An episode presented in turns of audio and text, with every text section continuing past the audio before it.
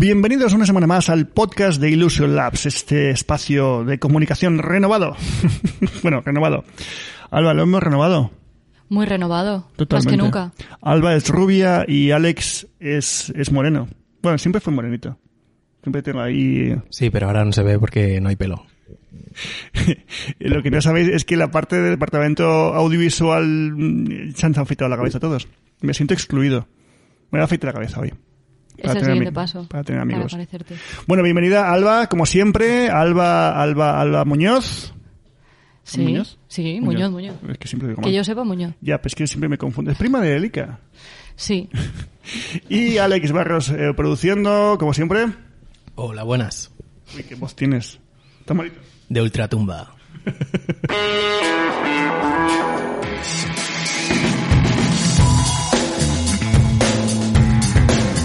Bueno, hoy vamos a hablar de algo muy importante que es eh, lo que va a pasar este domingo, el 8M, el Día de la Mujer.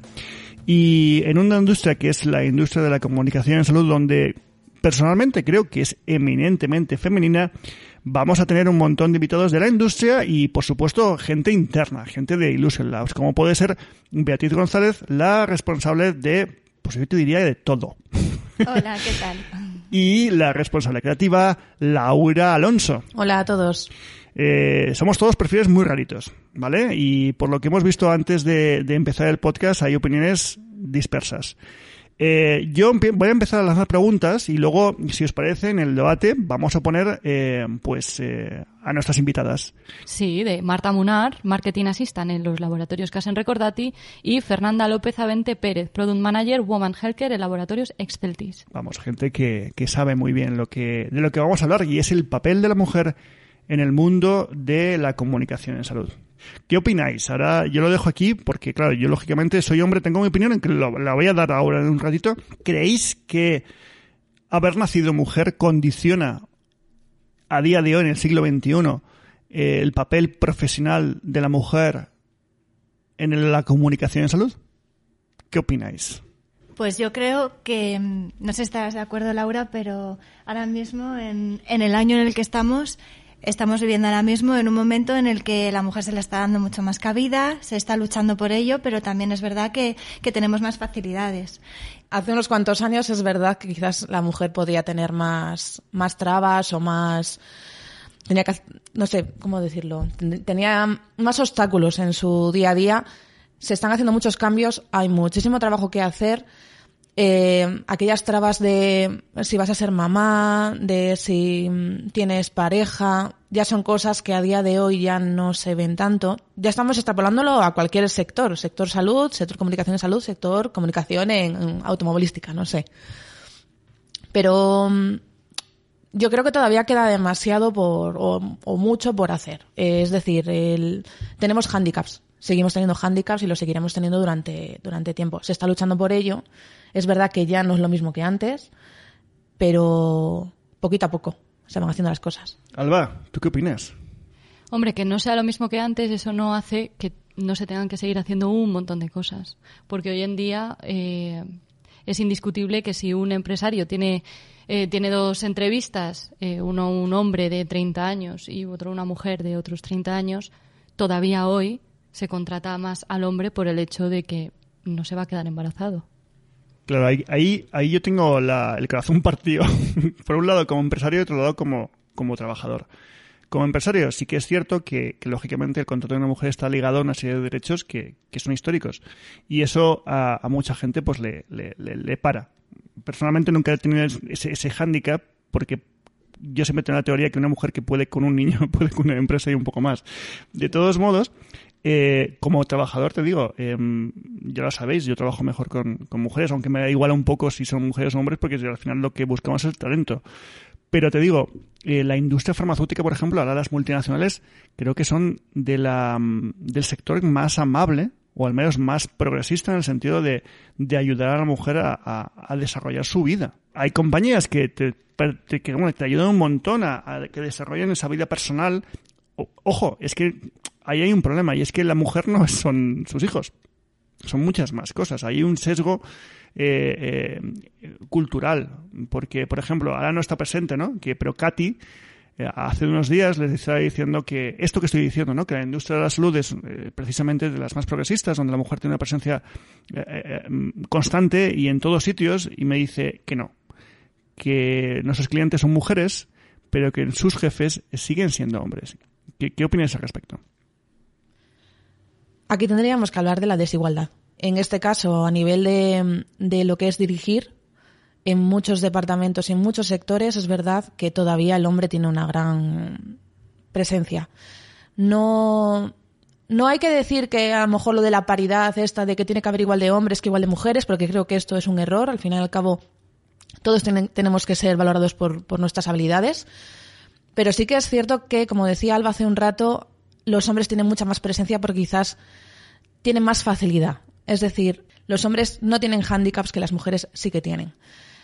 Eh, los hombres tienen más responsabilidades y las mujeres al final son las que trabajan. Es que eso es lo que quería decir, pero puede quedar un poco raro, pero es verdad. Muchas veces las mujeres son las que están ahí pico y pala trabajando y los que tienen, toman la última decisión son hombres. Para mí eso es una, vamos, putada muy grande. Bueno, pues vamos a ver qué opina nuestra primera invitada, Marta Munar, de Laboratorios Casen, recordati. Estamos con Marta Munar, Marketing Assistant en los Laboratorios Casen Recordati. Hola Marta, ¿qué tal? Hola Alba, ¿qué tal? Muy bien. Bueno, vamos a empezar porque queremos saber tu opinión sobre el papel de la mujer en la comunicación y en la industria de salud. Bueno, la verdad que la comunicación en la industria de salud es, es un término muy amplio y que por tanto implica muchísimos aspectos. En mi caso, yo la experiencia que tengo es relativa principalmente a la industria farmacéutica, que es un componente más y además considero muy importante de la comunicación de la salud. Y bueno, se trata de un sector que, en mi opinión, está evolucionando totalmente de acuerdo a los cambios a las demandas que se están produciendo en la sociedad. Si me paro a pensar, la verdad que mi día a día estoy rodeada de mujeres profesionales con las que trabajo continuamente en diferentes áreas y en diferentes proyectos por tanto, yo creo que nuestra presencia es algo ya consolidado tanto a nivel interno de compañía como a nivel externo con las diferentes agencias o secretarías técnicas que trabajamos. La verdad que es un aspecto que en el que no he podido apreciar ningún ápice de diferencia en cuanto a género se refiere y es que, por ejemplo, no es habitual en que tengamos una reunión y que yo sea la única mujer en la sala, ni muchísimo menos. Y bueno, paralelamente yo creo que también en el ámbito de formación de comunicación de salud, que también es importante, yo la experiencia que he tenido es de tener muchas más compañeras que compañeros. El año pasado, por ejemplo, estuve cursando un MBA que éramos 36 alumnos y aproximadamente 26 éramos mujeres. Se trata, por tanto, de 26 mujeres que estamos empezando actualmente nuestra carrera profesional en la industria farmacéutica. Y dices que, sí que hay mucho avance, pero ¿crees que se ha avanzado en, los últimos años? Bueno, yo creo que sí que se ha avanzado efectivamente en los últimos años. Si, si vemos un poco los años atrás, eran muy pocas las mujeres, por ejemplo, que estudian una carrera universitaria y mucho menos relacionada con la salud. Y, por ejemplo, cuando veo la orla de medicina de mi abuelo, hay únicamente una mujer. En cambio, ahora si vemos las orlas actuales de las carreras universitarias del ámbito de la salud, es mucho más común que haya mujeres que hombres. De modo que yo creo que es un, un aspecto en el que sí que se ha avanzado. Y evidentemente en el mundo laboral creo que ha pasado lo mismo, como es lógico. Inicialmente la mujer pues empezó a desempeñar trabajos de menor responsabilidad, pero poco a poco y a medida que el acceso a la formación fue aumentando, esta situación ha ido, ha ido cambiando, ha ido evolucionando a positivo. Y por tanto yo creo que eso es un reflejo en el que cada vez son más las mujeres que ocupan puestos directivos y que llegan a ser responsables de una compañía tanto a nivel nacional como de varios continentes. Por ejemplo, en el comité de dirección de mi compañía, en Casen Recordati, hay exactamente el mismo número de hombres que de mujeres y creo que cada vez son más las empresas que están tomando medidas al respecto y también los profesionales de la comunicación estamos poniendo el foco en estos aspectos que, que al final son fundamentales para ir avanzando juntos hacia una sociedad pues más comprometida y más concienciada y también, no sé, algún ejemplo también es el plan de igualdad que, se ha implantado en Casa en Recordate en el 16, que está en continua revisión y que se está adaptando paralelamente a las modificaciones de la ley de igualdad, o el decálogo del Comité Ético de la compañía, que también se ha creado un punto en el que es igualdad entre el hombre y la mujer. De modo que yo creo que, bueno, como profesional hay que seguir trabajando en herramientas y en modelos y en sistemas también que, garanticen la igualdad. Es, una prioridad. Hablas, Marta, de avanzar juntos, que es algo súper importante al final para que las cosas cambien, pero ¿crees que queda todavía algo por hacer? Sí, hombre, yo, yo creo que sí, que, que queda algo por hacer. Yo creo que, bueno, desde el momento que es noticia, por ejemplo, que una mujer ocupa un cargo, como puede ser una posición de CEO, es síntoma de que hay que seguir avanzando en este tema llegará un momento en el que el nombramiento de un nuevo cargo se transmitirá exactamente igual, sea del sexo que sea la persona que lo vaya a desempeñar, o un día en el que no será necesario hablar de cuotas, o en el que no será necesaria la existencia de un Día de la Mujer. Y yo creo que ese momento será el síntoma de que realmente se ha llevado a cabo una buena transformación. Ahora bien, de momento, pues en el momento actual, la visibilidad, la notoriedad de diferentes referentes femeninos pues supondrá un punto de inflexión de cara a esa normalización que llegará en un futuro. Bueno, pues muchas gracias, Marta, por, por tu opinión muy interesante. A vosotros por contar conmigo. Bueno, aquí he intentado coger diferentes perfiles. Tenemos a Alba, que es una chica pues joven, que, que digamos que, que ya, aunque ya tiene una trayectoria importantísima a nivel laboral, eh, tiene todo por hacer. Y luego tenemos a, a, Laura, que sigue siendo una chica joven, pero es completamente independiente en todos los sentidos. Y luego Bea, Bea que es mamá, mamá y, y, y, y esposa. También joven y también joven, por supuesto. Vamos. A ver si no va a estar igualado que sea joven y que sea mamá, ¿eh? bueno, es que también hay condicionantes de edad aquí.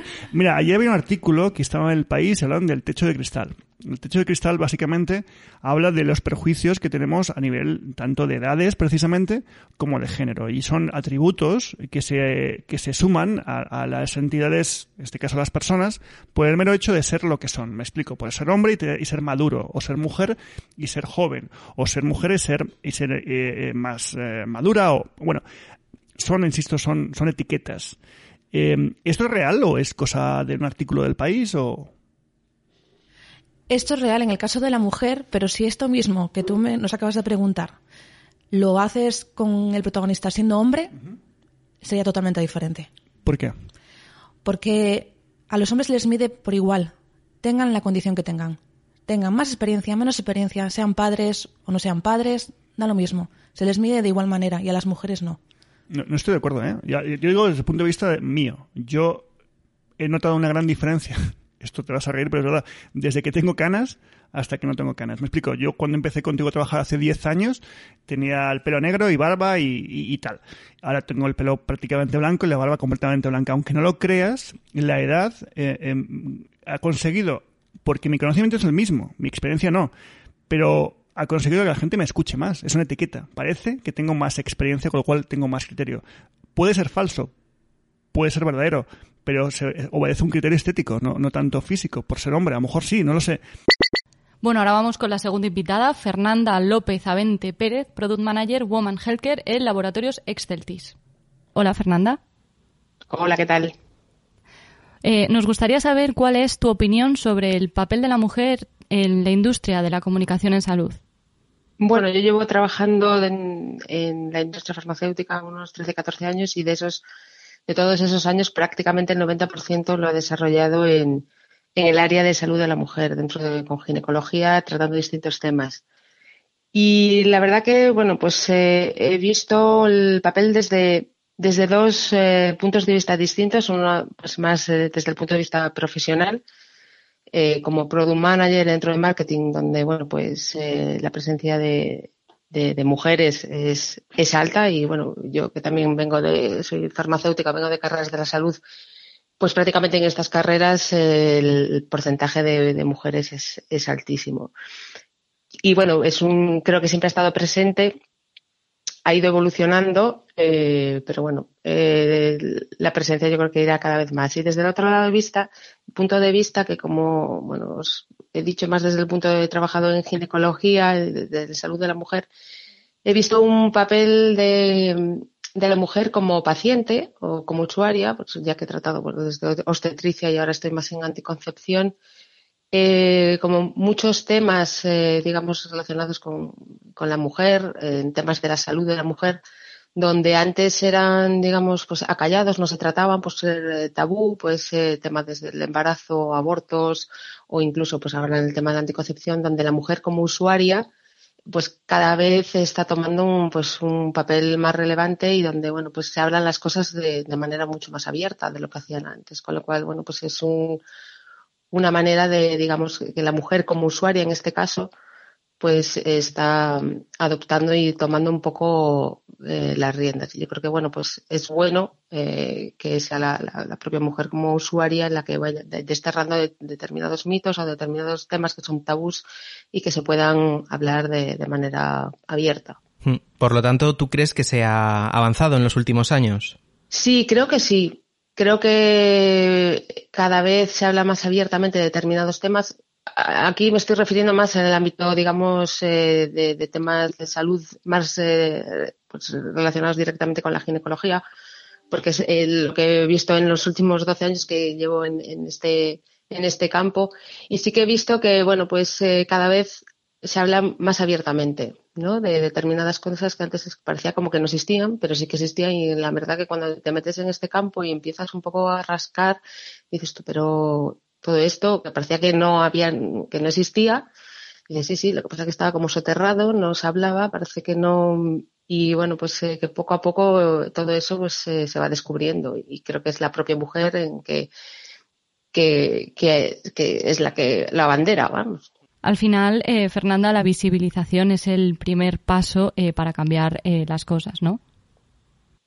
Sí, totalmente. O sea, si tú no, no, no ves algo, parece como que no existe y eso y, y, y no está nada más lejos de la realidad. O sea, que, que no se hable de él o que no sea visible no quiere decir que no exista.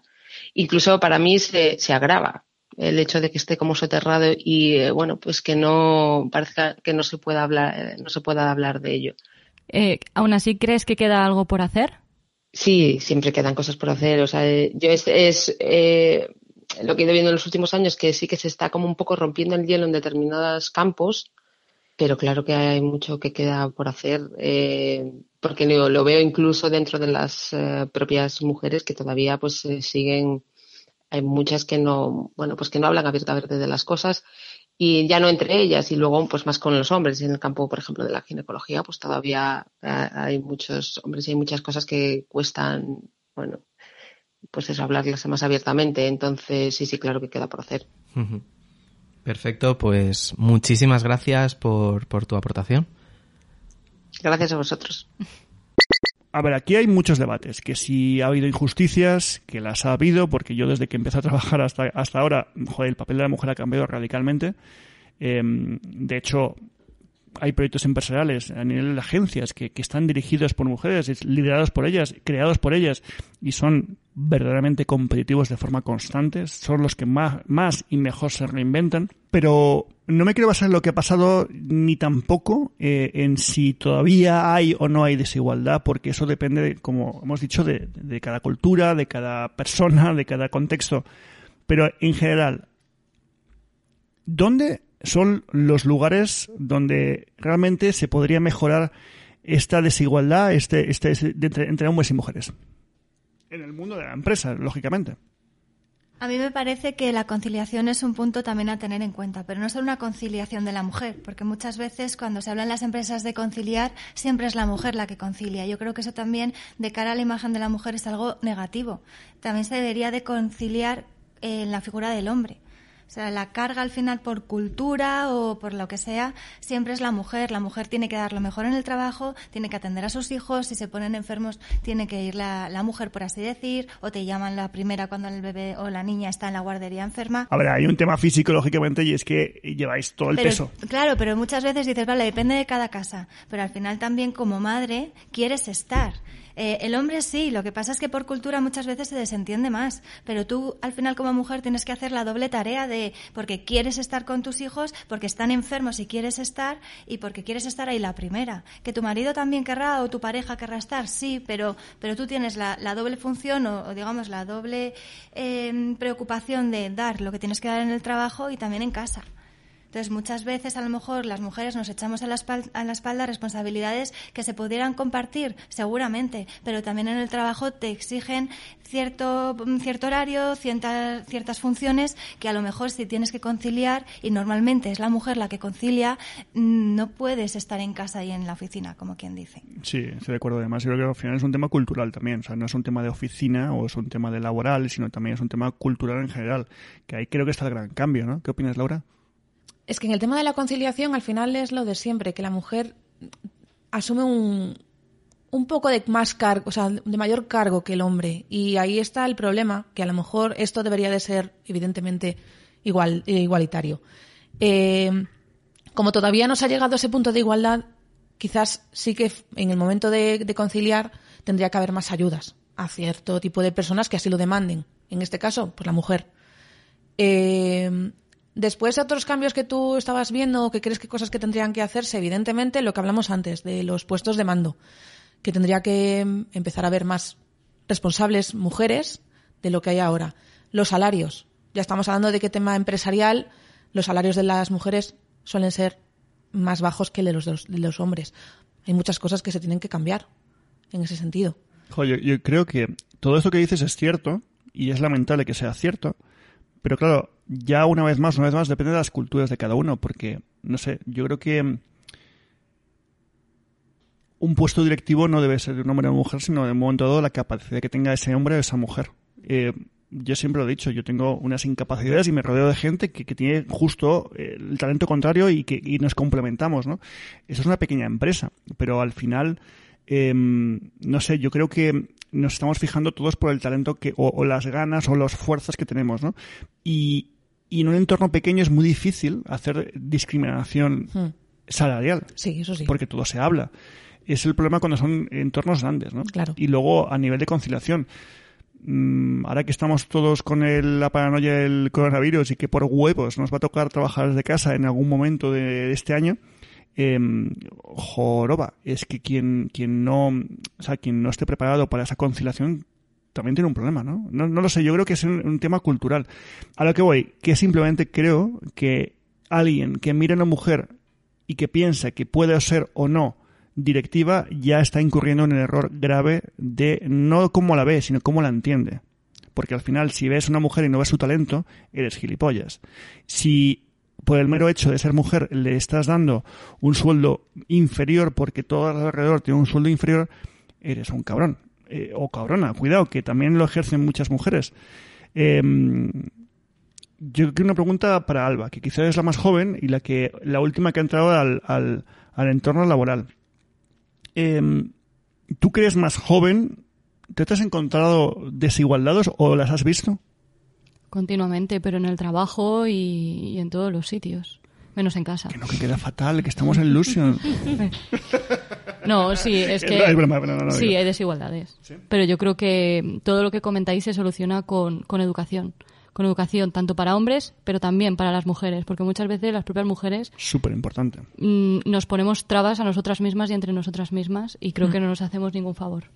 En fin, con esto yo creo que hemos abierto el melón del 8M. Eh, simplemente dar visibilidad a la mujer en el entorno laboral dentro del mundo de la comunicación en salud con profesionales tanto del mundo de la agencia como del mundo de las multinacionales.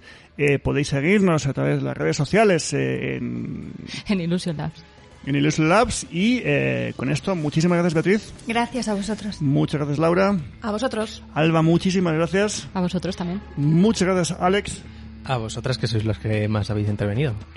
Que, que, que, que- La verdad es que Alex cuando habla poco habla bien, ¿eh? y ya está. Hasta la semana que viene. Adiós.